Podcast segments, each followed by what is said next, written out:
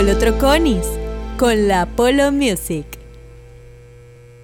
Bienvenidos a este encuentro, a este podcast que hemos llamado Días de Radio con la Polo Music. Mi nombre, Polo Troconis. Llevo más de la mitad de mi vida haciendo radio, más de 30 años. Y pensándolo en este momento, pasé una cuarta parte de mi vida queriendo hacer radio. Sí, crecí en aquella radio venezolana de amplitud modulada, en aquella radio madrugada. Sí, la radio madrugada, la misma a la que Miguel Ríos le dedicó esa canción No estás sola. A aquella radio de la madrugada, que era una obligación, sí, porque era un deber. Las leyes venezolanas, el sindicato de radio, teatro, televisión y afines, sí tenían una norma. Las emisoras que transmitían las 24 horas tenían que tener un operador y un locutor. Yo fui uno de esos afortunados, sí, porque salí a buscar esa oportunidad. ¿sí? Y digo salí a buscar esa oportunidad porque teníamos que hacer pruebas, teníamos que pasar por un proceso antes de llegar a esa cabina, antes de llegar a ese turno, a esa guardia, de una a cuatro de la mañana, yo comencé en Radio Armonía, una emisora que tenía un eslogan, la emisora del futuro, Turo, Turo. Iba los domingos con un gran amigo y compañero de radio, Jesús Rivero Bertorelli. Cierro los ojos por un minuto, un chevet con un par de cauchos lisos, nos parábamos, comprábamos un ponqué, un rico mal o una chicha. A veces invitaba yo, yo era el que llevaba los discos para musicalizar el programa de Jesús Rivero. Jesús, por obligaciones, dejó de hacer el programa y me quedé yo realizando esas visitas domingueras a la emisora del futuro, Radio Armonía, 1360 AM. Ey, pero la historia no comenzó allí. La historia va mucho más atrás. Cuando era un chamo, cuando grababa cassette de la radio, cuando sonaba Radio Capital con su eslogan, la emisora que hizo gustar la radio otra vez.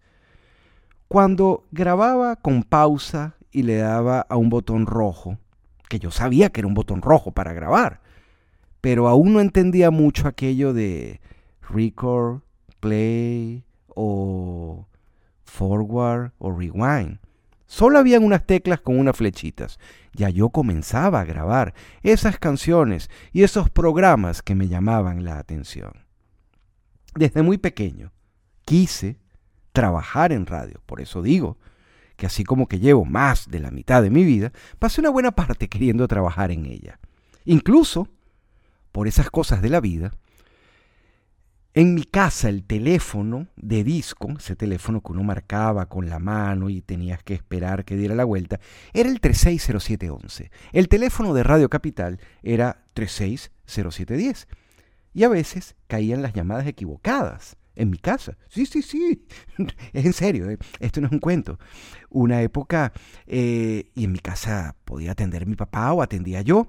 Y como siempre estábamos escuchando música, le dábamos volumen y la gente pensaba que de verdad estaban llamando a Radio Capital a pedir canciones, porque el teléfono de mi casa era 360711 y no 360710. Las emisoras acostumbraban a utilizar los últimos números por su dial, 710 AM, o en el caso de Éxitos 1090, que era 32090.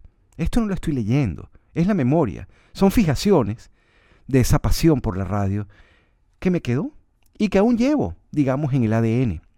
Y por eso quiero compartir estos días de radio, en este podcast, en estos cuentos, en estas historias, donde podemos detallar o desglosar cómo fue esa llamada que me tocó recibir a mí, a este servidor, Apolo Troconis, cuando iba caminando por un pasillo del edificio Splendor en la Castellana, cuando todo el mundo estaba en alerta porque estaba un golpe de Estado en proceso el 27 de noviembre de 1992.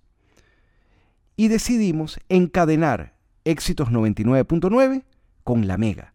Elí y César Miguel hacían un programa a dos voces, pero por ambas emisoras decidimos. Y 1090 la dejamos a un lado y sonaba y sonaba el teléfono hasta que yo me acerqué y atendí. Buenos días, pero además, buenos días, ¿quién es?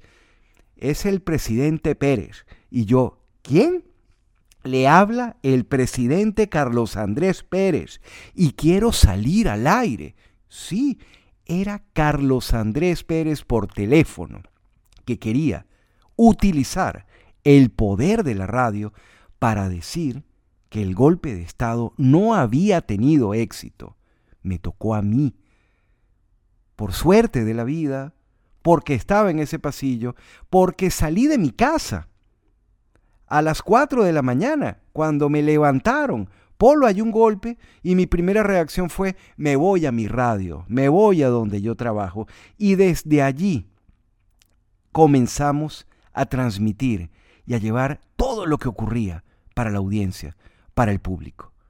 Cuentos como el del expresidente Pérez, que también lo entrevistamos en el retén del Junquito.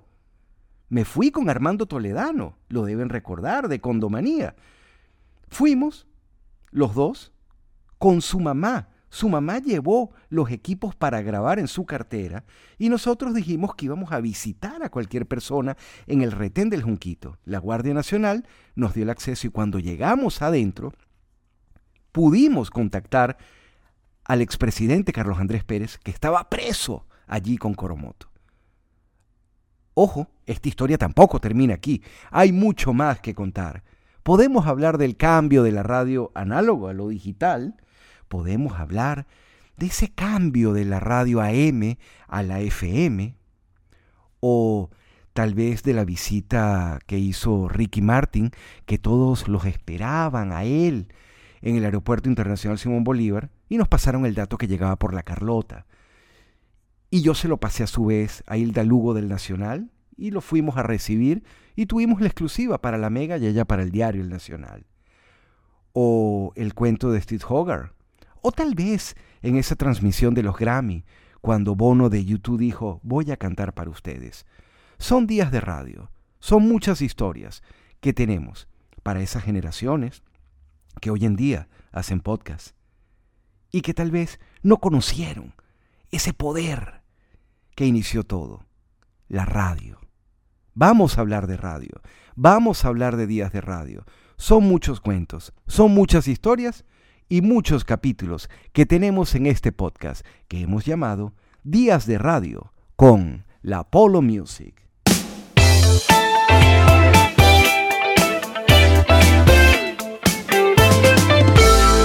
Polo Troconis con la Polo Music.